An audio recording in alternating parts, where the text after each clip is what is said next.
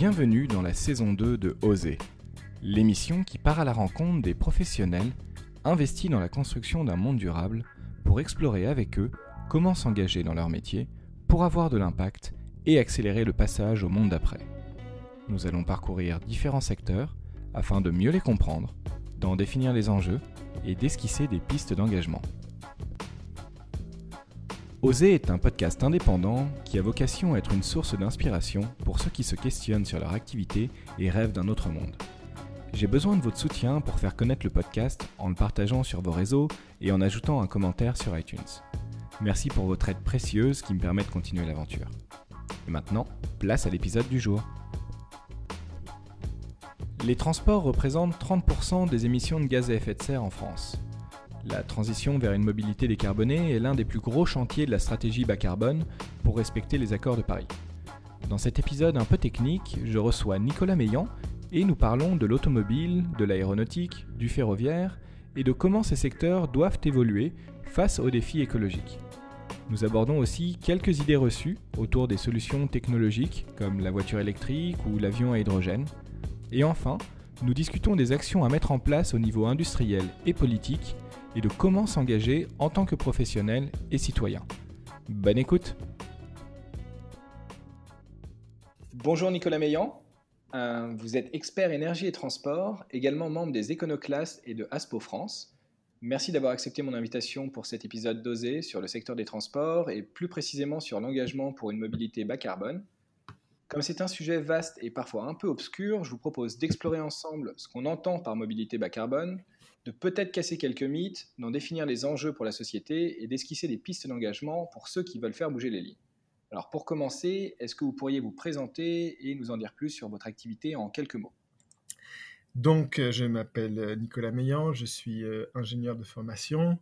J'ai fait l'école des travaux publics ainsi qu'un master au MIT à Boston.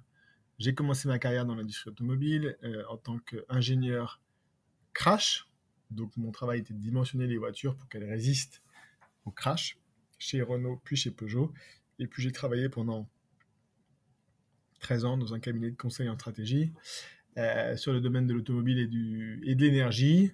Euh, et aujourd'hui, euh, je commence à travailler il y a, il y a une, 2005, donc une petite quinzaine d'années sur la voiture électrique. Donc aujourd'hui, je suis un expert sur ce sujet-là, des voitures électriques. Et j'ai, depuis 2018, je suis conseiller scientifique auprès de France Stratégie. Et donc, je contribue à leurs travaux sur les domaines de la mobilité. On a publié un premier rapport en 2018, Panorama des politiques publiques en faveur des véhicules à faible émission, euh, et un autre euh, en juin 2019 qui s'appelle Comment faire enfin baisser les émissions de CO2 des voitures, où nous proposions notamment un bonus-malus sur le poids euh, qui a été très partiellement repris récemment par le gouvernement, puisque depuis à, partir de 2022, les voitures pesant plus d'une tonne 8 c'est-à-dire très peu de voitures en France, euh, devront payer un malus sur le poids. Par contre, le bonus n'a pas été retenu. Voilà pour faire court. Ben merci. Euh, alors, on reparlera effectivement du euh, bonus-malus et du, secteur automobile. Pour commencer, est-ce que de manière un peu plus large, on pourrait essayer de comprendre ce que c'est que la mobilité bas carbone? Déjà, ce qu'on entend en fait par mobilité bas carbone, est-ce que ça existe?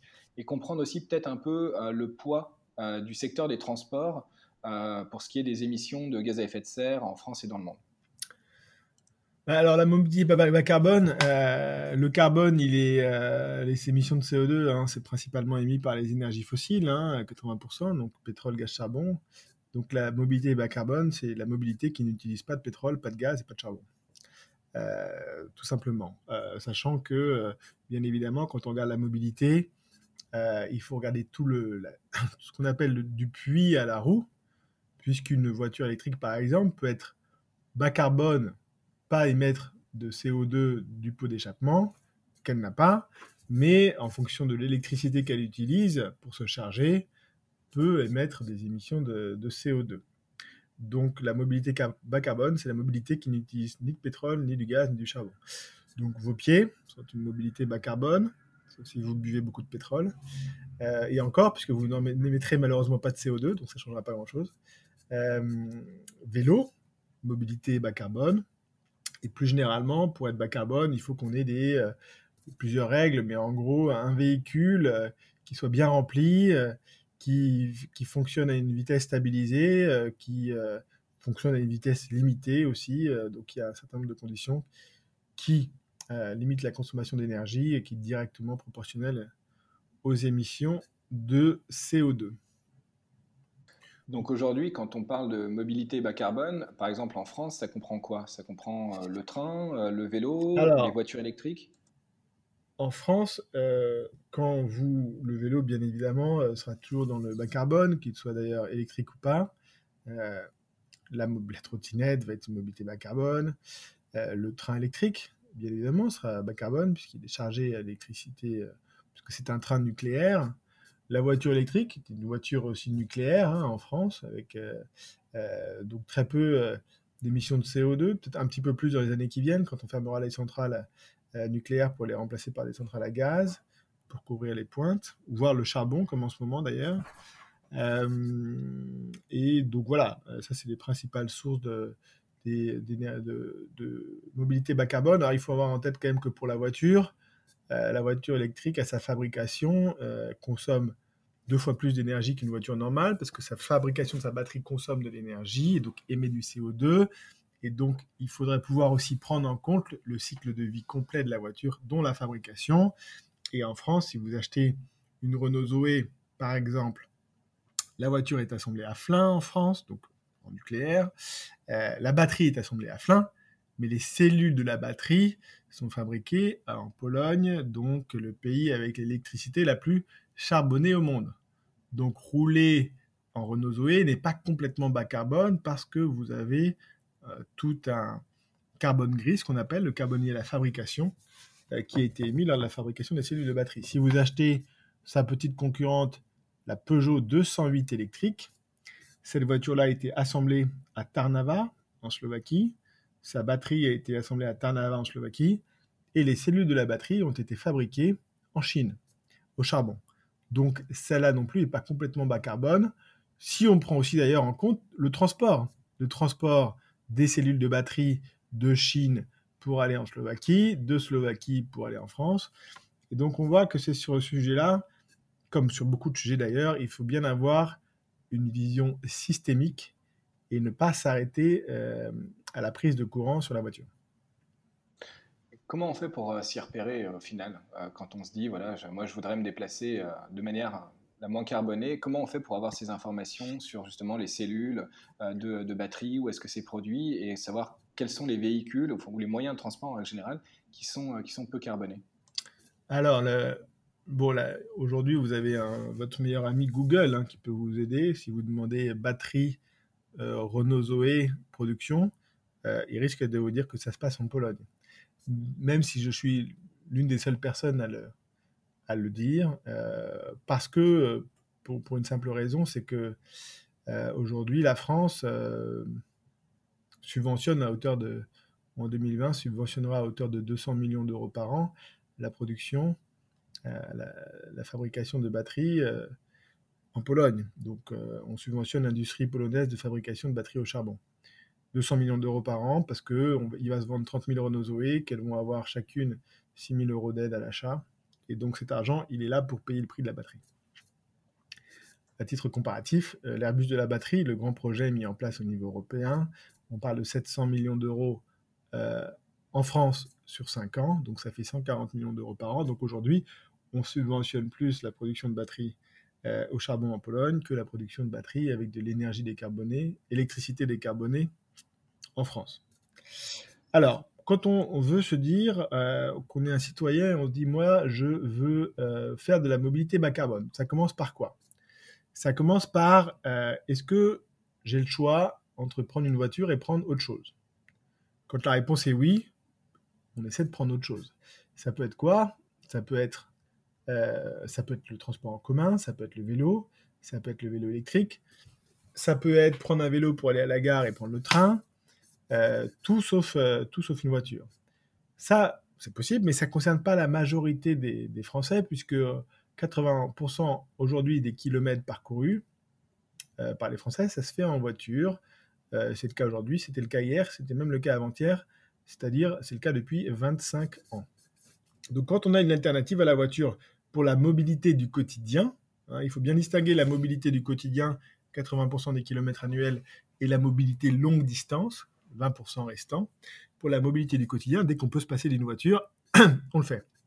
Si on ne peut pas s'en passer, alors là, euh, ce qu'il faut faire, c'est, euh, si on peut, avoir une voiture petite, petite taille, euh, qui va moins consommer, qui va d'ailleurs prendre moins de place en ville dans les bouchons et dans le stationnement. une voiture possiblement électrique. Je dis souvent que la voiture électrique est parfaite pour les gilets jaunes. Ah, il faut qu'elle soit d'occasion, bien évidemment, parce que sinon ça coûte cher la batterie. Mais aujourd'hui, louer une Renault Zoé d'occasion, c'est 80 euros par mois. Donc c'est quasiment, c'est souvent moins cher que le plein de carburant hein, chaque mois pour euh, quand on fait 30, 40 km par jour, comme c'est le cas souvent quand on habite en milieu rural euh, ou périurbain. Cette voiture, si on peut le faire aussi, il faut la remplir. 90% euh, des trajets se font avec 1,1 personne.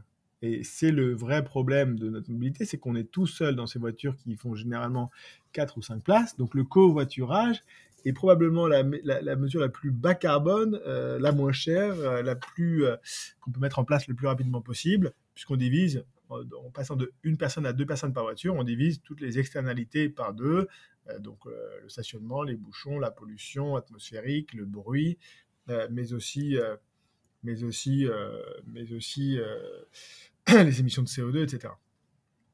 Donc voilà, quand on quand n'a pas le choix, ben on évite la voiture. Le vélo, le vélo électrique d'ailleurs hein, peut permettre sur des gens des trajets quotidiens où on a jusqu'à 10 km, euh, permet de couvrir ces trajets pourvu, bien sûr, qu'on ait une infrastructure. et donc ça sera plutôt en ville qu'à la campagne, hein, parce que partager la route avec un camion de 44 tonnes, c'est pas très sympathique. Déjà dans Paris, partager une voie de bus avec un bus, c'est pas forcément génial. Euh, donc quand on a l'infrastructure, soit pour circuler, soit pour garer son vélo dans une gare en prenant le train, ce qui n'est pas souvent le cas, un parking sécurisé bien sûr, on prend son vélo. Et sinon on prend ses voitures, mais c'est les voitures pour le trajet du quotidien, il faut qu'elles soient petites et euh, électriques euh, si possible, et donc elle aura une petite batterie.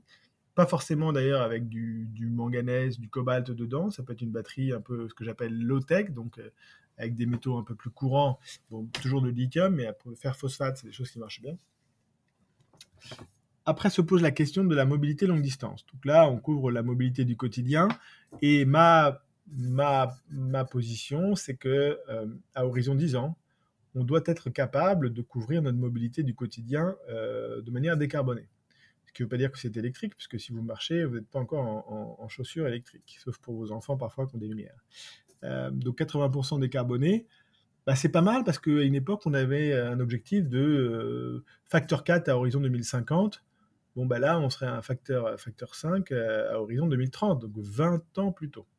et, je vous rappelle, un des objectifs de la stratégie nationale bas carbone, c'est que en 2040, 100% des voitures vendues soient électriques. Ce qui signifie pas, bien sûr, que 100% des voitures qui roulent sont électriques. Ça, il faut attendre 15-20 ans de plus euh, pour le renouvellement du parc. Donc moi, ce que je propose, c'est 80% des usages soient décarbonés en 2030. Et après, il y a le sujet épineux de la longue distance. Alors, comment on fait de la longue distance? Bah, On revient sur les mêmes solutions.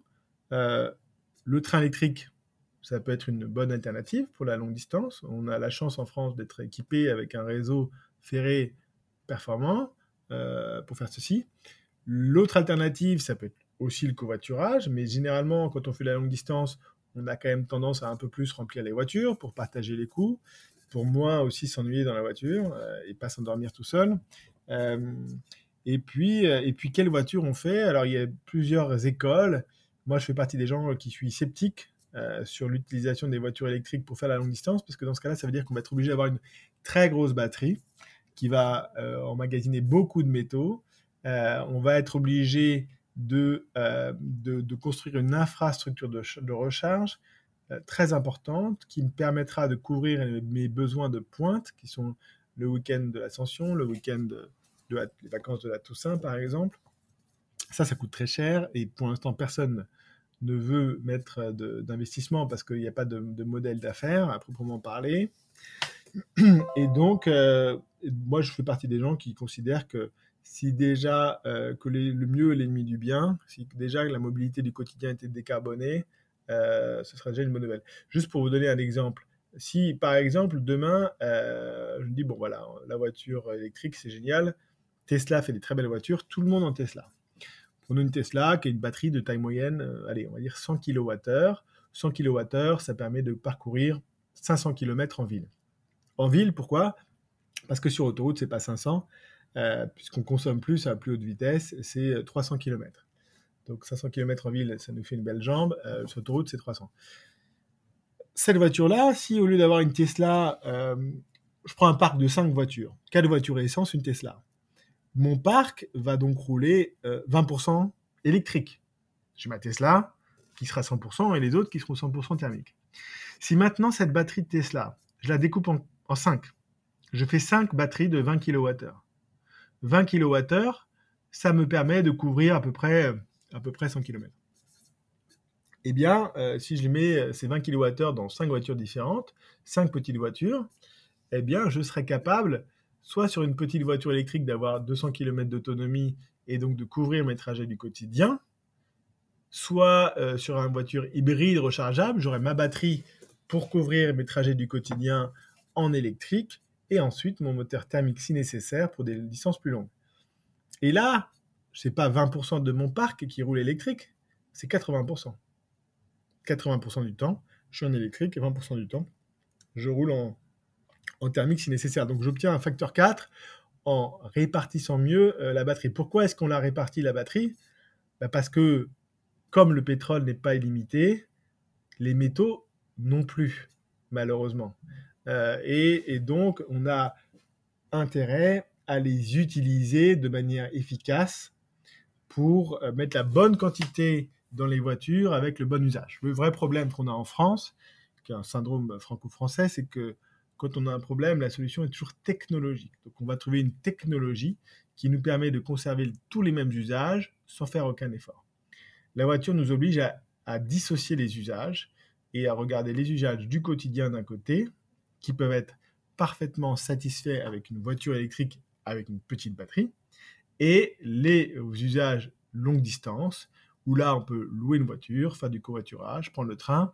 Certains vous diront même que, j'ai eu cet exemple d'ailleurs qui m'a fait un peu de peine, des gens qui sont des grands défenseurs de la voiture électrique, et quand je leur ai demandé mais comment vous faites pour faire la longue distance, euh, la réponse était consternante.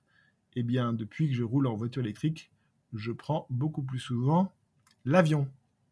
Voilà. Et alors, bah, il y, a pas mal de, questions qui me viennent par rapport à, tout ce que vous venez de dire. Euh, la première, c'est peut-être essayer de comprendre pourquoi est-ce que le poids des voitures euh, influe en fait euh, la consommation et aussi enfin, les, les gaz à effet de serre euh, que l'on produit, que l'on soit sur un véhicule thermique ou que l'on soit sur un véhicule électrique. Mhm. par rapport à ça, le, poids de, la batterie. Euh, la question du recyclage euh, des, des, batteries des, des, voitures, comment ça se passe aujourd'hui? Qu'est-ce que ça devienne Combien de temps elles durent? Mhm. Est-ce qu'il y a un marché d'occasion pour, pour ces voitures électriques, justement? Et puis après, peut-être qu'on pourra donner, enfin, dire un mot aussi de, de l'avion, euh, et de ce que, euh, ce que vous disiez sur euh, les réponses technologiques, parce que c'est aussi quelque chose que j'essaie d'aborder ici, c'est un peu essayer de, de, casser les mythes de ce que j'appellerais le solutionnisme technologique à, tout va, essayer de comprendre pourquoi. Alors, ben, tout d'abord, sur les, le poids des véhicules. Essayer de comprendre pourquoi est-ce que le poids du véhicule sur la voiture a un impact sur ses émissions. Alors, il y a, écoutez, les émissions de CO2 des voitures, elle est proportionnellement, c'est directement proportionnel à la consommation d'énergie de la voiture. Donc, euh, et ça dépend de la motorisation aussi, puisque la motorisation diesel euh, est plus efficace que la motorisation euh, essence. Et donc, donc, on va avoir un gain sur les, sur les émissions de, de CO2 liées à cette, cette différence. ce qu'il faut avoir en tête, c'est que quand une voiture circule, elle, elle, est soumise à quatre forces, quatre forces qui, de résistance à l'avancement de cette voiture. Euh, donc, qu'est-ce qui consomme La première force, c'est euh, c'est bah, il faut exercer une force sur des pneus sur la route pour faire avancer la voiture. Donc ça, c'est la résistance au, frottement, qui est directement proportionnelle à la masse de la voiture. La deuxième force, c'est qu'il faut faire euh, accélérer la voiture. et donc, cette force va accélérer la voiture est aussi directement proportionnelle à la masse de la voiture. La troisième force, c'est quand vous montez, bah, vous avez une force de. Voilà, vous avez tous monté les pentes en vélo, c'est plus dur quand on monte que quand ça descend. Donc il y a aussi une troisième force qui, elle, une fois de plus, est proportionnelle à la masse de la voiture. Et puis vous en avez une quatrième qui est la force frottement aérodynamique. Celle-là va s'exercer tout le temps, mais comme elle est proportionnelle au cube de la vitesse, elle va commencer à être significative au-dessus de 50 km/h. Et euh, typiquement sur une voiture qui roule à 130, euh, en vitesse stabilisée, 80% euh, de la force à vaincre, ce sera la force aérodynamique et 20% le, frottement. Donc le poids intervient dans trois des quatre forces qui impactent l'avancement d'une voiture. Donc c'est pour cette raison que plus la voiture va être petite, euh, moins euh, elle va consommer d'énergie. Bien évidemment, la forme joue. Euh, si vous avez une voiture très légère mais très haute, avec une surface frontale très importante, elle ne sera pas du tout aérodynamique et donc à grande vitesse, elle va, elle va consommer beaucoup. Donc c'est pour cette raison que le poids est, un proxy aussi de la consommation d'énergie de la voiture quand elle roule, mais c'est aussi un proxy intéressant sur le carbone gris. Euh, de la voiture, donc c'est-à-dire les émissions de CO2 qui ont été émises lors de sa fabrication, puisque c'est proportionnel à la quantité de métaux, de matériaux, de métal euh, qui est dans, dans la voiture. Euh, et donc le poids permet de faire ça. Alors juste, je, pense que c'est pas clair pour tout le monde en fait. Pourquoi est-ce que la quantité de métaux ou la, la, taille de la voiture en fait implique des émissions de gaz à effet de serre pendant sa fabrication? Bah, comme tout objet, si vous voulez, euh, plus un objet est gros, euh, plus euh, un métal, vous allez devoir avoir une quantité importante de métal. Qu'est-ce que ça veut dire? Bah, Ça veut dire qu'il faut aller le chercher dans des mines, il faut aller le raffiner, le traiter, qui consomme de l'énergie, il faut le chauffer, il faut le tordre.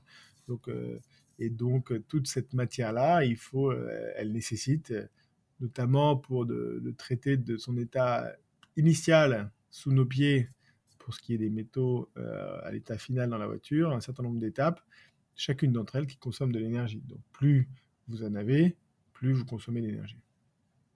Et alors, autre question euh, sur, euh, sur les voitures. Donc là, on comprend bien qu'une voiture thermique, effectivement, par rapport à son poids et par rapport à la manière dont elle est designée, elle consomme plus ou moins. Mais pourquoi est-ce que c'est la même chose pour les véhicules électriques? Bah, Les voitures électriques, elles consomment consomme de l'énergie, ça ne change rien. D'ailleurs, c'est la même consommation d'énergie, voire un peu plus. Euh, ça se discute, si vous voulez, parce que euh, entre une Renault Zoé et une Renault Clio, qui est à peu près la même taille, la Renault Zoé pèse 300 kg de plus, parce qu'elle euh, elle, embarque une batterie. Néanmoins, c'est moins proportionnel au poids, entre guillemets, parce que les voitures électriques récupèrent de l'énergie au freinage. Donc quand elle ralentit, elle peut recharger sa batterie et donc il y a moins de pertes que quand vous avez une voiture thermique où là c'est juste des freins qui servent un tambour, des plaquettes qui frottent sur des disques, et là c'est de l'énergie qui se perd en, chaleur. donc euh, la voiture électrique consomme, euh, de l'énergie, mais l'augmentation par rapport à la taille est moins importante. Ce que ne fait pas la voiture électrique, c'est qu'elle n'a pas de pot d'échappement. Donc elle n'émet pas au niveau du pot d'échappement du CO2, Hein, elle n'émet pas de particules, elle n'émet pas d'oxyde d'azote. Euh, par contre, euh, comme toute voiture, elle émet des particules liées à l'abrasion de ses pneus, et c'est des quantités euh, qui contribuent significativement. Elle remet en circulation des particules quand elle roule, et alors ça, pour le coup, comme c'est directement proportionnel au poids de la voiture, bah, une Renault Zoé va remettre en suspension plus de particules que euh, la Renault Clio, par exemple, équivalente qui pèse 300 kg de moins. Donc sur la pollution atmosphérique, avec une approche systémique, euh, voilà, il faut prendre un petit peu tout en compte. Vous avez des études sérieuses qui vous disent que sur les particules, le gain, euh, peut-être que vous avez un gain, mais ce n'est pas forcément tant que ça quand on reprend tous les facteurs en compte. Bien sûr, sur le dioxyde d'azote, là, vous avez un gain significatif, puisque ça, c'est le polluant des voitures diesel, mais vous avez le même gain avec une voiture essence, hein, qui n'émet presque pas de dioxyde d'azote. Et puis après, sur le CO2, bah là, tout dépend de, de l'électricité utilisée pour charger les véhicules, l'électricité utilisée pour fabriquer la voiture. pour charger les véhicules, je vous rappelle que 40%, presque 40% de l'électricité mondiale aujourd'hui est à base de charbon. Et donc, en moyenne, au niveau mondial, les gains sur les émissions de CO2 de la voiture électrique sont limités avec ce mix électrique-là. Ce n'est pas le cas en France, puisque l'électricité est déjà très largement décarbonée. D'ailleurs, c'est la seule transition énergétique que nous ayons faite, euh, une transition électrique hein, qu'on a fait euh, dans, les, après, euh, dans les années 70, après les chocs pétroliers, avec le programme électronucléaire français. On a remplacé du, du, charbon et du pétrole par du, par du nucléaire. Alors, autre question euh, par rapport euh, toujours sur la voiture électrique et, la voiture thermique. Un autre point qu'on n'a pas encore abordé, mais que vous connaissez bien, c'est euh, le pic pétrolier et la raréfaction du pétrole, qui est vraisemblablement aussi une des raisons pour lesquelles on essaie de, sortir de, la voiture, de la voiture thermique et de pousser la voiture électrique. Mais que se passe-t-il en fait des, pour les voitures électriques euh, est-ce qu'il y a un marché de l'occasion euh, Les batteries, où est-ce qu'elles sont produites? On parlait de la Chine, on parlait de, de, la Pologne juste avant, ou même de la Slovaquie. Mmh. Euh, est-ce qu'on peut les recycler? Est-ce qu'on peut les réutiliser? Elles durent combien de temps? Est-ce que finalement, il n'y a pas aussi un problème de raréfaction à ce niveau-là? Donc la raréfaction du pétrole, la raréfaction des batteries, aujourd'hui, bon, dans ces batteries-là, les batteries aujourd'hui qui gagnent, vous avez différents types de chimie, de types de batteries la batterie adaptée à l'usage voiture électrique. C'est une batterie qu'on appelle NMC, N voulant dire le nickel, M le manganèse et C le cobalt. Donc qui euh, incorpore ces trois métaux dans des quantités euh, différentes. Euh, et comme ces dernières années, on a eu une contrainte notamment sur le cobalt et sa disponibilité. Alors le cobalt, rapidement, c'est un coproduit, un sous-produit d'ailleurs plutôt qu'un coproduit euh, des exploitations de cuivre et de nickel, principalement extraits pour les deux tiers en République démocratique du Congo. Euh, donc, sous-produit, ça veut dire qu'on n'a pas de contrôle sur euh, ces volumes de production. On produit plus de cuivre, on aura plus de cobalt. On produit moins de cuivre, on aura moins de cobalt. On ferme une mine de nickel, on aura moins de cobalt. Une fois que ce cobalt est extrait au Congo, dans des conditions parfois, même si il semblerait que ça s'améliore, euh, voilà, des conditions euh, qui ne sont pas forcément euh, respectent tous les, tous les droits. Alors, on prend souvent l'exemple du Congo pour le cobalt, mais je pense que c'est en règle générale, c'est la règle générale de la mondialisation. Hein. Quand on va extraire des choses dans le sol et quand on va les fabriquer quelque part, malheureusement, on peut mettre le focus sur le Congo, mais quand on va se balader en Chine, dans les usines, je pense qu'on ne sera pas déçu non plus. Donc ce cobalt, euh, dont euh, les Chinois possèdent déjà la moitié des mines euh, au Congo, ensuite, qu'est-ce qu'il fait? Il part en Chine. Il part en Chine pour être raffiné, raffiné dans, pour, avoir, pour être utilisé ensuite pour fabriquer les cellules de la batterie. Il se trouve que la Chine, qui n'a donc pas de, de mine de cobalt chez elle, par contre, elle a chez elle l'étape du raffinage qui est très importante, puisqu'elle contrôle 80% du raffinage au niveau mondial sur euh, le cobalt pour les applications de batterie. Donc autant vous dire qu'elle a le monopole et la mainmise totale sur ce cobalt. Une fois qu'il est là, il est envoyé euh, chez les, fabricants de, cellules de batterie euh, qui vont aller faire ça. Alors, les fabricants de cellules de batterie, c'est principalement des entreprises asiatiques, japonais Panasonic, coréens, sud-coréens avec LG et Samsung, LG Chemical et Samsung, et puis chinois aussi avec CATL et BYD, BYD pour Build Your Dreams en Chine. Et euh, donc il part soit dans une usine en Chine, au Japon, en Corée, ou alors en Europe, puisqu'on a quelques usines qui sont aussi installées en Europe. Eh ben, LG Chemical, qui est le partenaire de Renault, mais aussi de PSA, il me semble, pour ses voitures hybrides rechargeables, a installé euh, en Pologne euh, sa, son usine de fabrication de batteries et notamment à bénéficier d'aides de l'Union européenne pour pouvoir financer ses investissements de fabrication de batteries au charbon. Vous avez quand même un fabricant de batteries qui est aussi en, Suède, qui s'appelle Northvolt, une petite start-up au départ, mais qui a réussi à bien lever de l'argent et puis finalement à faire venir dans son capital Volkswagen, hein, je crois, avec un peu plus d'un milliard d'euros, et qui, eux, en Suède, vont plutôt bénéficier d'une électricité décarbonée, mais vont aussi s'implanter, il me semble, en Allemagne. et à mon avis, ils font peut-être le nécessaire pour éviter de fabriquer ça avec du, avec du charbon. Donc une fois que cette batterie elle est dans la voiture, la batterie, euh, la voiture va rouler. Elle va faire combien de kilomètres? Alors comme les premières voitures électriques datent d'il y a 10 ans, bah, on n'a pas encore beaucoup de recul parce qu'il se trouve que, euh, a priori, euh, les batteries ont été surdimensionnées. C'est-à-dire qu'au départ, on, pensait qu'elles allaient durer 8 ans. Et donc, on s'était assuré que, et d'ailleurs, les constructeurs faisaient des garanties de 8 ans, mais qu'on pouvait la recharger régulièrement en recharge rapide pour 8 ans. Parce que la recharge rapide, a tendance à user la batterie. plus on en fait, euh, plus la durée de vie de la batterie soit courte. Qu'est-ce qui se passe?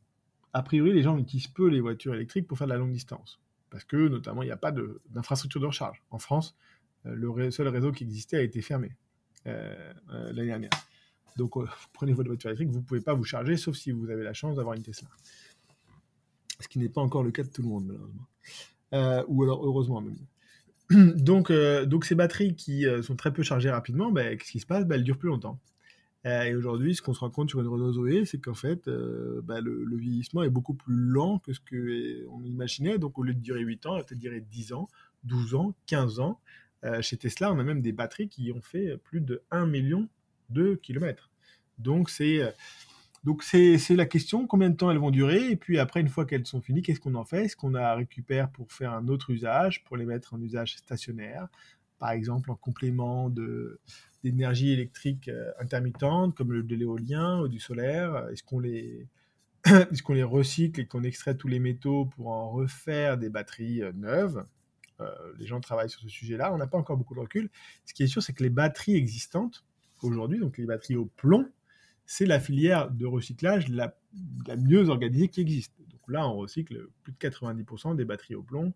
Euh, quand vous avez une pâte de batterie, je ne sais pas si vous en êtes rendu compte, mais vous ne la mettez pas à la poubelle chez vous. Parce que vous la laissez à votre garage et c'est lui après qui va, qui va s'occuper de l'envoyer aux bonnes personnes pour que ce soit recyclé. Alors, le recyclage, c'est important en Europe. Pourquoi? Parce que euh, en Europe, on a des idées, mais on n'a pas de pétrole et on n'a pas de métaux non plus. Euh, donc, donc il peut contribuer. Donc une fois que le cobalt est arrivé chez nous par les batteries, ce serait dommage de faire comme euh, ce qu'on faisait avant pour le recyclage, qui consiste à envoyer dans les pays à bas coût, au Bangladesh, en Inde, pour que ce soit démantelé par des, petites mains. Euh, je n'ai pas forcément dit des enfants, mais j'imagine qu'il doit y en avoir aussi, euh, et qui récupèrent le truc. Donc ce qui serait bien, c'est de le faire chez nous, sachant que dès que ça implique de la main-d'œuvre, ben, la main-d'œuvre est un peu plus chère chez nous. Donc il y a un coût associé à ça. Et quand bien même on recyclerait toutes les batteries, euh, ce qu'il faut faire de toute façon, ça ne permettrait de couvrir que 10% de nos usages maximum à horizon 2030. Donc, il faut le faire, c'est bien, mais on n'est pas encore dans une économie euh, complètement, euh, complètement circulaire. Et c'est un, un, débat et un enjeu très important sur lequel, pour l'instant, vu que les voitures se développent depuis seulement 10 ans, on n'a pas encore beaucoup de recul. Ok, bah, merci pour euh, toutes ces informations. Je propose qu'on sorte un petit peu de, de, la question de la voiture et peut-être s'interroger euh, sur un autre sujet qui est celui de, de l'aviation. En plus, euh, c'est un secteur dont on parle pas mal en ce moment. une question un peu provocatrice, mais est-ce qu'il faut dire adieu à l'aéronautique? Adieu à l'aéronautique.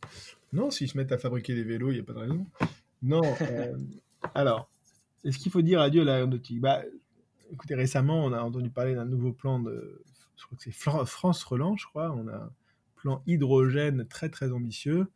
Et euh, j'ai entendu parler qu'on aurait 7 milliards d'euros pour repeindre tous nos avions en vert. Donc, euh, a priori, euh, tout va bien se passer. Non, on a, on a un petit sujet sur l'aérien, qui est un contributeur, il me semble, en France.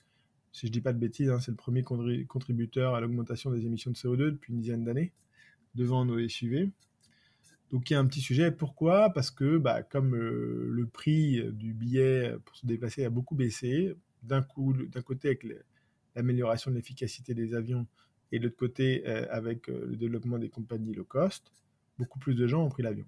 Beaucoup plus de gens, ça ne veut pas dire tout le monde non plus, puisque aujourd'hui vous avez qu'un Français sur trois qui prend l'avion une fois par an ou plus. Donc l'avion, ça ne concerne pas tout le monde. Ça concerne un tiers, de, un tiers des Français.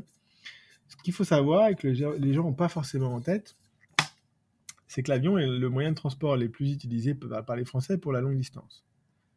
Donc dès qu'il faut parcourir plus de 100 km, quand vous additionnez tous les kilomètres parcourus par type de transport, donc on additionne tous les kilomètres faits par la voiture au-dessus de 100 km, tous les kilomètres faits par le train, tous les kilomètres faits par l'avion, eh bien vous avez l'avion qui est à 110 milliards de kilomètres euh, par an, alors que la voiture, euh, donc c'est des kilomètres passagers, alors que la voiture est à 100, 100 milliards. Donc on a un sujet. Pourquoi on a un sujet? Parce que bien évidemment ça émet du CO2. Ça en émet des fois plus que ce qu'on pense, puisqu'en fait les émissions de CO2 que l'on nous donne, c'est des émissions directes qui correspondent à la consommation de carburant. Vous avez un phénomène de condensation quand vous, quand vous volez, et donc il faut tout multiplier par deux. Euh, et, euh, et, donc, euh, ben, l'avion, la beauté de l'avion, c'est que le carburant n'est pas taxé. Pas de fiscalité sur le carburant, un accord international qui fait que personne ne paye pas de fiscalité sur le carburant. Donc on va un peu de manière surprenante, euh, on va aller demander à tous les Français, alors ça a été un peu stoppé avec les, gilets jaunes, mais de, de, contribuer avec de la taxe carbone sur leur voiture diesel qui leur permet d'aller bosser. Et par contre, ceux qui, qui partent en vacances euh, euh, et qui font beaucoup de kilomètres par an, eux, ils payent aucune taxe. Sur le carburant, juste, je vous ai parlé de 100 milliards de kilomètres par an. Il faut savoir que sur les 100 milliards, la moitié des 100 milliards, c'est 2% des Français. Donc 50 milliards de kilomètres, 2% des Français. 50 milliards de kilomètres, 30% des Français. Et après, le reste des, Français ne prennent pas l'avion. Chaque année. Donc il y a un petit sujet. Euh, la taxe kérosène, euh, pour l'instant, c'est compliqué. Alors, il y a eu un petit lancement qui avait été lancé par... Euh, en Suède, je pense pas que ce soit Greta Thunberg, mais le flick scam, donc la honte, je crois que c'était en Suède, la honte de prendre, prendre l'avion, bon, qui commençait à avoir un petit impact sur les trajets en avion, mais il y a eu un autre phénomène qui a eu un impact beaucoup plus important, le Covid-19, euh, puisque ça a obligé les pays à prendre des restrictions de circulation, des restrictions de transport, et donc aujourd'hui, le secteur qui souffre le plus de la crise du Covid-19, c'est bien euh, le secteur aéronautique, euh, les avions, et effectivement, euh, ça va prendre beaucoup, beaucoup de temps pour s'en remettre, et il est probable qu'on ne retrouvera peut-être jamais les niveaux de trafic aérien que l'on avait en fin d'année 2019. Donc oui, ça c'est le secteur qui va souffrir. il est en train d'expliquer qu'il va faire des avions verts. Moi, je suis un peu sceptique. La meilleure façon de, de, faire baisser les émissions de transport aérien, c'est tout simplement de ne pas le prendre. Voilà. ça, ça veut dire euh, réorienter finalement tous les, tous les emplois de, du secteur aérien actuel vers, vers d'autres secteurs. On n'a pas l'impression que le gouvernement, ou même que beaucoup de gens aient compris ou aient envie de faire ça. Compris, euh, compris si, envie non. Mais oui, euh, malheureusement, dans un monde en transition énergétique et en transition écologique, il y a un certain nombre de secteurs qui font partie du problème. Et donc, effectivement, c'est pas en les, euh, en les biberonnant et en les maintenant absolument à la surface qu'on va résoudre. Mais bien évidemment, il faut que ces gens-là, on puisse leur trouver d'autres alternatives. Mais je disais ça pour rigoler, mais finalement, euh, une fois de plus, hein, la fabrication de. On a des gros problèmes aujourd'hui d'approvisionnement vélo avec le coronavirus la plateforme, une des plateformes européennes de production de vélos, c'est le Portugal, ben, on pourrait devenir un, géant de la fabrication des vélos. Il faut juste que Airbus se mette à, faire des transports un tout petit peu différents. Des vélos. Du coup, par rapport à, tout ce qu'on s'est dit on commence à avoir un peu une bonne compréhension de euh, ce qui ce qui est une mobilité bas carbone, de, ce qu'il faudrait faire. On n'a pas vraiment l'impression pourtant que, ça bouge, euh, que ce soit au niveau des constructeurs euh, de voitures, le, le ferroviaire, on a plus l'impression qu'il va à reculons qu'il avance. Le secteur aérien, on essaie de le maintenir en vie. Qu'est-ce qui bloque? Pourquoi est-ce que finalement on ne va pas dans la bonne direction? Alors juste pour reprendre votre toute première question à laquelle je n'ai pas répondu, le transport, ça pèse combien dans les émissions de CO2 Le transport en France, ça pèse 30%. Au niveau européen, c'est plutôt 25%, puisque, puisque nous, on n'a pas d'électricité carbonée, donc forcément, ça presse un peu plus.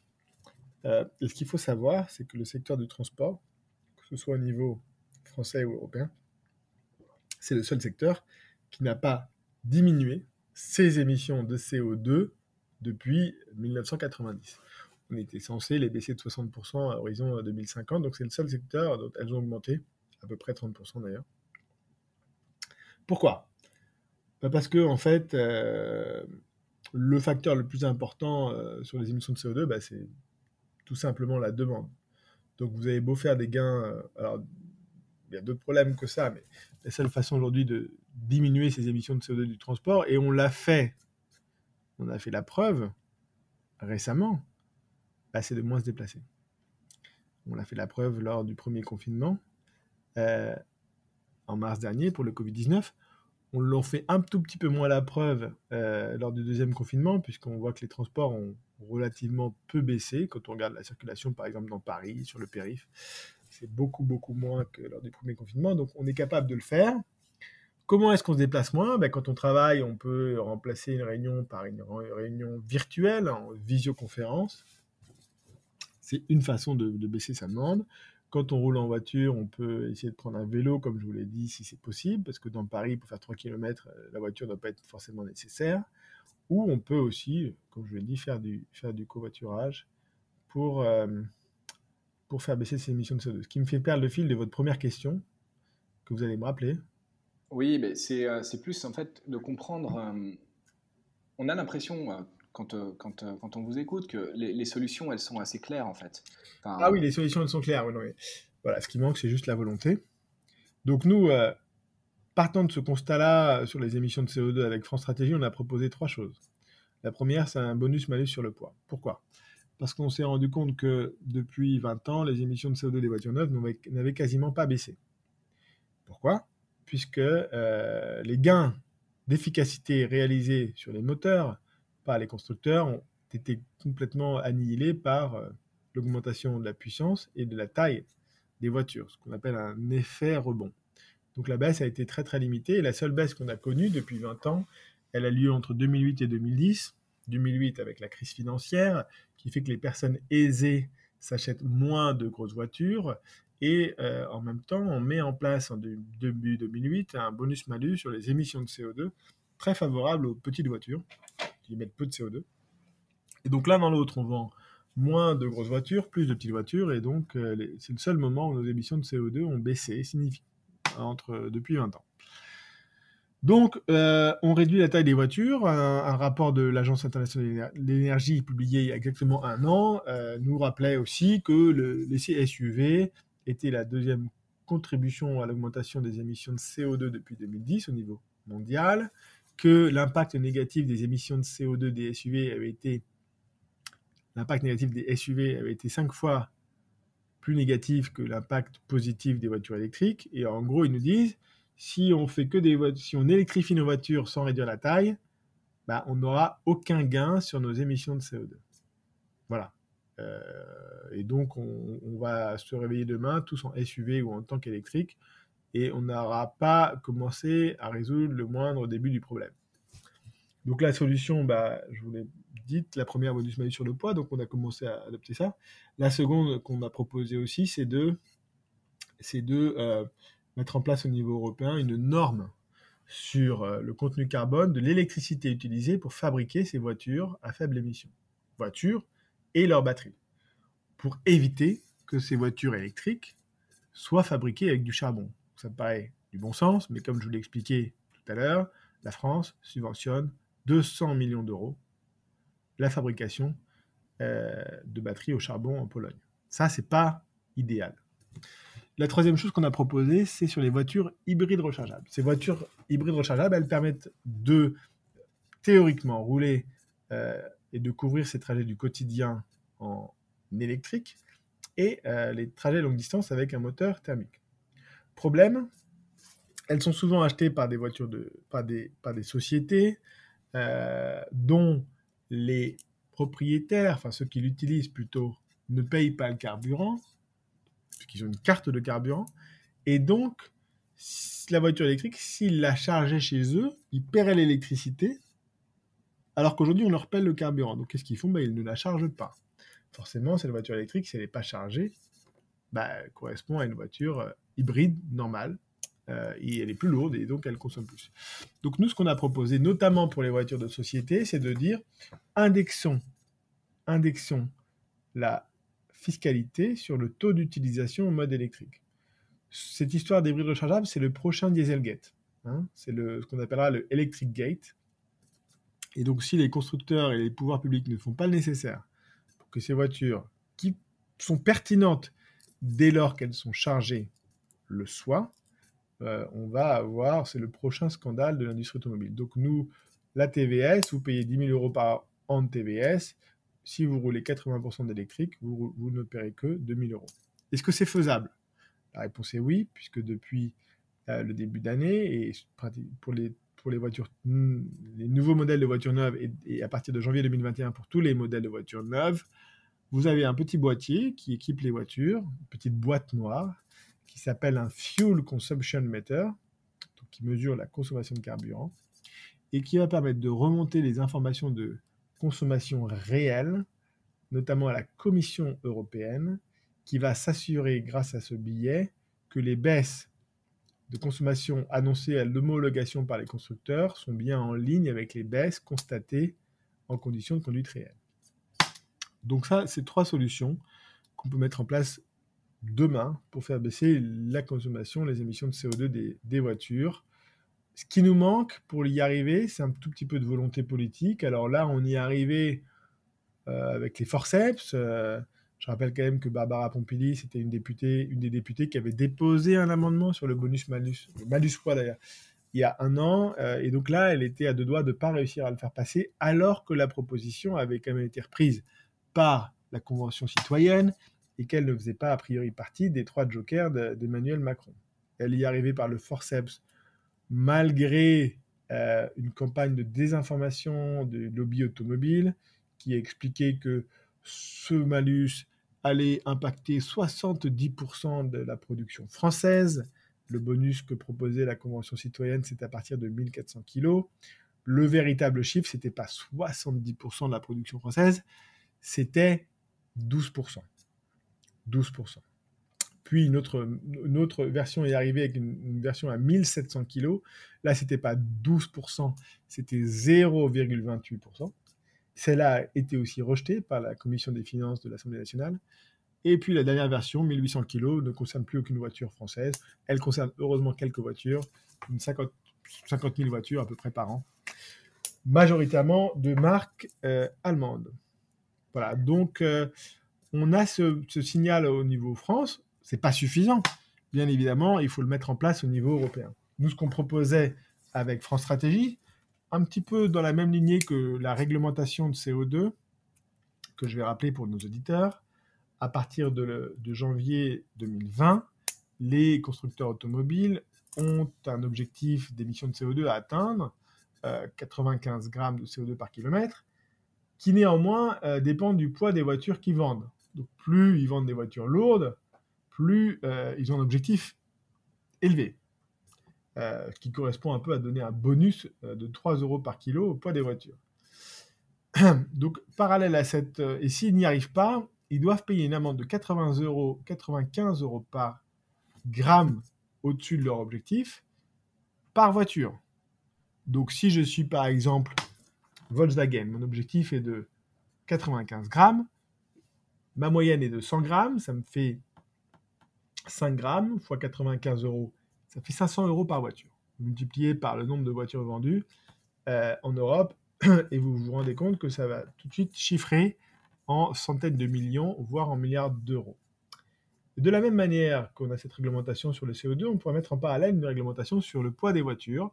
C'est d'ailleurs ce qu'a fait euh, la Norvège, qui a dans sa fiscalité euh, une composante à 50% sur les émissions de CO2 et une composante à 50% sur le poids des voitures. Comment on ferait? On dirait constructeur automobile, le poids moyen des voitures vendues en Europe cette année, c'était 1300 kg. Si le poids moyen des voitures que vous vendez est plus élevé, alors vous nous faites un chèque proportionnel euh, au nombre de grammes, euh, de kilos au-dessus du poids, du poids visé. Si votre poids est moins élevé que les 1300 kg, eh bien, là, c'est nous qui vous faisons un chèque, c'est-à-dire que, en gros, les gens qui euh, vendent des voitures plus lourdes, et donc qui gagnent d'ailleurs plus d'argent, puisque la marge est proportionnelle au poids des voitures, eh bien, vont donner cet argent à ceux qui vendent des voitures moins lourdes. Alors ça, au niveau européen, il va quand même juste falloir aller faire un tour à Berlin pour essayer de convaincre les Allemands, parce que à Bruxelles, ce sont les Allemands qui décident. Et ça, bien évidemment, étant donné le poids de l'industrie automobile allemande, c'est pas gagné. Comment on peut y arriver? La seule façon d'y arriver, c'est la mobilisation des gens, la mobilisation populaire contre les SUV. Euh, et c'est seul, la seule manière, si vous voulez, de, pouvoir arriver euh, à ces fins. C'est ce que j'allais vous demander, parce que là, dans, toutes les solutions et tout ce, tout dont on parle, on parle beaucoup de réglementation. Donc, euh, ce qui joue au niveau politique, que ce soit à Bruxelles ou à Paris. Mais est-ce qu'il n'y a pas d'autres manières de s'engager? Comment est-ce qu'on fait, par exemple, quand on travaille chez PSA aujourd'hui pour, euh, pour accélérer la transition. Comment est-ce que est-ce qu'il y, a des choses qu'on peut mettre en place? Ou est-ce qu'en en fait, euh, finalement, il faut, il faut sortir de là, aller, aller travailler ailleurs? Quand on travaille aussi dans, dans l'aéronautique aujourd'hui, qu'on sort de Supaéro et qu'on bossait chez Airbus depuis 5 ans, est-ce qu'il faut faire une croix sur le secteur aérien et aller se renouveler ailleurs? Ou alors on écoute finalement ceux qui nous disent que l'hydrogène va, va, nous sauver. Comment, comment est-ce qu'on fait à ce niveau-là, en dehors de, de la réglementation pour s'engager? Bah, déjà, si effectivement on a fait Super Héros et qu'on va chez Airbus, on va essayer de travailler sur le projet de l'avion d'hydrogène. Parce que là, a priori, c'est là où il y aura des besoins euh, pour essayer de faire avancer ce projet. il y a pas mal d'argent public qui va être, euh, qui va être investi dans, dans ce projet-là. Maintenant, c'est sûr que euh, Super Héros, c'est une très belle école. Et heureusement, quand on est ingénieur Super Héros, on peut faire beaucoup d'autres choses que des avions. Mais effectivement, les, les perspectives au niveau de l'aéronautique sont un peu bouchées. Quand on travaille chez PSA, ça dépend des, choses qu'on fait, mais bien évidemment, les gens euh, qui travaillent chez PSA ne sont pas responsables de ce qui se passe. ne euh, sont pas responsables du fait que les, que les émissions de CO2 ne baissent pas. Ces gens-là font leur travail, euh, ils ont des contraintes, ils font du mieux qu'ils peuvent pour que la voiture soit la plus légère possible, la voiture émette le moins consomme le moins d'essence ou de diesel et donc émette le moins de CO2. Le problème, c'est qu'ils respectent des règles. Et les règles aujourd'hui en place, qui sont des règles européennes, comme je vous l'ai dit, n'encouragent pas l'allègement des voitures. Si vous allégez votre voiture, vous êtes pénalisé. vous pénalise. Parce qu'en fait, vous allez alléger votre voiture et comme votre objectif est proportionnel au poids de votre voiture, ben vous allez abaisser votre objectif. Sauf que vous l'abaissez plus que ce que vous allégez. Donc qu'est-ce que font les constructeurs? Ils arrêtent de fabriquer des petites voitures. La petite voiture type 106, euh, type Ion, euh, qui non type 106, non type 107 je crois d'ailleurs, 106, euh, type C1 qui est parfaitement adapté à l'utilisation quotidienne. Cette voiture elle va être arrêtée.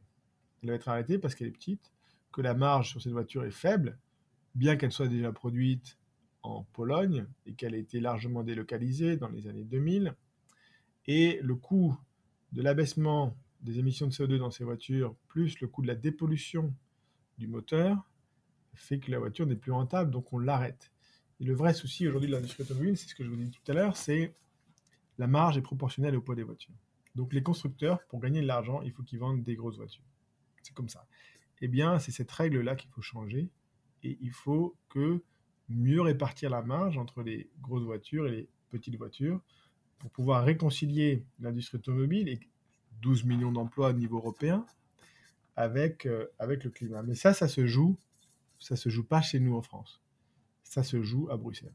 Ça se joue dans les normes qui vont être décidées, les règles qui vont être fixées et qui doivent être des règles sur le long terme. Long terme, c'est minimum 10 ans, qui soient des règles pour tout le monde, parce que Renault ne fabrique pas une voiture pour la France, une voiture pour la Belgique, une voiture pour l'Italie, une voiture pour l'Espagne. Il faut que ça concerne tous les pays européens. Euh, et, le long terme, pourquoi? Parce qu'un constructeur, une voiture, ça ne se fait pas en claquant des doigts, ça prend minimum 5 ans. Donc pour faire tourner cette grosse machine que sont les constructeurs automobiles, qu'ils aient de la visibilité à horizon 10 ans. Euh, alors, la bonne nouvelle, c'est qu'a priori, maintenant, ils en ont, puisque en 2030, par rapport à leur objectif où ils seront en 2021, ils doivent baisser de 50% de supplémentaires leurs émissions de CO2. Ce qui correspond grosso modo à un objectif de une voiture sur deux vendue électrique. Donc là, ils n'auront pas le choix que d'y aller. Mais tout l'enjeu, c'est, euh, voilà, on n'est pas là non plus, on va sortir d'une, on, est dans une situation qui n'était pas évidente. Hein. La crise des gilets jaunes n'est pas fait illustrateur. Euh, on arrive derrière sur des cycles euh, économiques pour l'industrie automobile qui étaient pas non plus évidents, plutôt contre-cycle. Donc ça n'était jamais arrivé. Le marché, le marché européen, le marché chinois, le marché américain qui baissent en même temps, ça n'était jamais arrivé. Jamais. En 2008-2009, euh, l'Europe et les États-Unis ont baissé, mais la Chine était en très fort développement. Donc c'est comme ça que beaucoup de constructeurs se sont sauvés. Là, c'est les trois en même temps. Et au-delà de ça, euh, on, a vécu aujourd'hui une crise, et on est dans cette crise-là, du Covid-19, avec des ventes sur l'année 2020, probablement entre moins 20, moins 30%, peut-être même moins 40% avec le nouveau confinement. Et donc, euh, ces constructeurs vont être dans une situation exsangue. Quel est l'enjeu? Ben, L'enjeu, c'est que l'industrie euh, automobile européenne avait réussi jusque-là pas à se protéger des, Japonais ni des Coréens, mais des Chinois. Pas beaucoup de voitures chinoises qui roulent dans la rue, vous en croiserez pas très souvent. Avec la voiture électrique, la Chine dispose de l'arme absolue pour enfin vendre des voitures en Europe. Pourquoi elle ne pouvait pas en vendre en Europe? Parce qu'on s'était protégé. L'Europe, c'est le marché automobile le plus protectionniste au monde quelle raison? Puisqu'on a des normes. On a des normes sur la sécurité active, donc sur le crash, très exigeantes, plus exigeantes que partout ailleurs, et donc que les Chinois, pour l'instant, n'avaient pas réussi à, satisfaire. Et on avait aussi des normes sur la pollution, les émissions de polluants des voitures, euh, qui sont aussi là sévères euh, euh, et sur lesquelles on a besoin de compétences pointues. La voiture électrique rebat les cartes, puisqu'il n'y a plus de pot d'échappement peu d'échappement, plus d'émissions. Et quand on a une voiture électrique, le moteur électrique prend beaucoup moins de place que euh, le moteur thermique. Et c'est ça qui compte quand on fait du crash, c'est qu'on ne se retrouve pas avec son moteur sur les genoux. Donc il prend moins de place, on a beaucoup plus de flexibilité pour l'architecture de cette voiture-là et pour éviter ce problème. Donc toutes les barrières contre la Chine ont sauté. Et c'est d'ailleurs la raison pour laquelle aujourd'hui, vous pouvez vous acheter enfin une voiture électrique chinoise. Donc après votre smartphone chinois, votre panneau solaire chinois, votre vélo électrique chinois, votre ordinateur chinois, enfin votre voiture chinoise avec MG qui était d'ailleurs acheté par des Chinois, SAIC que vous pouvez acheter en France. Mais demain, vous pourrez acheter une Dacia Spring parce que Dacia, euh, a priori, c'était trop cher euh, en Roumanie, donc on a délocalisé de la Roumanie à la Chine. C'est une voiture qui est très bien adaptée à l'usage du quotidien, qui fait 800 kg hors batterie, qui, dans le cadre de mon bonus, aurait bénéficié de 4000 euros de bonus supplémentaires, en plus des 4000 euros euh, dont elle bénéficie en, tant que voiture électrique. Donc ça fait une voiture qui coûte plus que 7000 euh, euros. Hein. C'est 15 000 moins 4 moins 4. Cette voiture est parfaite, sauf qu'elle est fabriquée en Chine. Euh, vous pouvez aussi vous acheter demain une BMW iX3 euh, fabriquée en Chine, qui sera l'usine mondiale pour cette voiture-là. Les heureux acheteurs de Tesla Model 3 aujourd'hui en France, a priori certains arrivent aussi de Chine. Vous pouvez aussi vous acheter une, Smart demain électrique. Cette Smart qui était fabriquée dans l'usine en Moselle, qui était une des fiertés de la France. Regardez la France qui attire les industriels. Bon, l'usine ferme il délocalise, on va mettre des gros 4x4 à côté, Ineos, et par contre la voiture Smart part en Chine pour la version électrique qui sera ensuite réimportée en Europe. Donc on a un souci. Et si on continue, bah, en 2040, il va se vendre 100% de voitures électriques, mais ce sera 100% de voitures électriques chinoises. Euh, donc là, l'Europe doit resserrer les rangs, doit enfin mettre en place un plan industriel. Le problème, c'est que ce n'est pas exactement dans ses prérogatives de faire des plans industriels euh, les gens imaginent que c'est grâce à l'Europe que le projet Airbus a eu lieu, alors que c'est en aucun cas un projet européen, mais c'est surtout un projet industriel entre des Français et des Allemands principalement. Et malheureusement, euh, on se berce de beaucoup d'illusions sur ce projet d'Airbus des batteries. C'est un petit peu comme la cavalerie qui arrive un tout petit peu en retard. et d'ailleurs, c'est la raison pour laquelle des sociétés comme Renault et Peugeot sont très frileuses, étant donné toute l'avance qu'ont pris les, les constructeurs de, des fabrications de batteries asiatiques, avec les économies d'échelle qui sont avec. Et dans l'industrie automobile, les économies d'échelle, c'est ce qu'il y a de plus important. Donc les enjeux sont uniquement réglementaires, j'allais dire, et se, jouent au niveau politique, au niveau des, industriels, des, ingénieurs, des, commerciaux qui travaillent dans ces entreprises. Il n'y a, pas grand-chose à faire en fait. Mmh, bah, je crois pas. Je crois pas parce que c'est les règles. Les gens font ce qu'ils peuvent dans les règles qui leur sont imposées. Il faut changer les règles. Donc pour changer les règles, ils peuvent faire beaucoup de choses, mais pas dans leur boulot. Ils peuvent faire dans leur, beaucoup de choses. Je vous ai dit aujourd'hui comment, pourquoi les décisions prennent des politiques, pourquoi les politiques prennent des décisions. C'est parce qu'il y a une demande de leurs électeurs. Donc si leurs électeurs leur demandent de faire quelque chose, bah, ils le feront, sinon ils vont pas être élus. Et si personne ne leur demande, ils feront rien. C'est comme ça que ça marche. C'est celui qui crie le plus fort. Donc, euh, donc c'est comme ça que Greta Thunberg a fait du bruit avec son, avec son Flixcam. Euh, si le bonus poids a été repris, le malus poids, c'est parce que la Convention citoyenne l'avait demandé. Voilà, euh, c'est parce que les 150 citoyens l'avaient demandé. le rapport de France Stratégie n'avait pas suffi. Et donc, il faut qu'ils peuvent s'impliquer, mais pas dans leur travail, plutôt dans leur activité personnelle, pour contribuer à diffuser les informations, à alerter le grand public et que petit à petit les gens soient informés et demandent ces modifications. Et quand vous aurez une masse critique suffisante, alors à ce moment-là, les gens, les hommes politiques rendront des comptes et devront prendre, contraints et forcés, parce qu'on reste quand même dans un pays démocratique, ces décisions. Ben, Nicolas, merci beaucoup euh, pour euh, ben, votre intervention et euh, cet éclairage sur le secteur de la mobilité. et puis, ben, je vous souhaite bon courage pour la suite. Merci beaucoup. Merci. Très bonne journée à vous.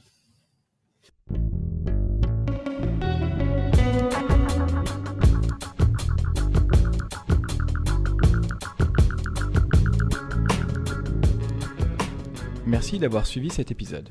Si vous aimez l'émission, n'hésitez pas à vous abonner sur votre plateforme de podcast préférée, à mettre 5 étoiles et à le partager autour de vous. C'est une aide très précieuse pour faire connaître le podcast et me permettre de continuer l'aventure. Oser a vocation à être une source d'inspiration pour ceux qui se questionnent sur leur activité et rêvent d'un autre monde. A bientôt pour un nouvel épisode et d'ici là, osez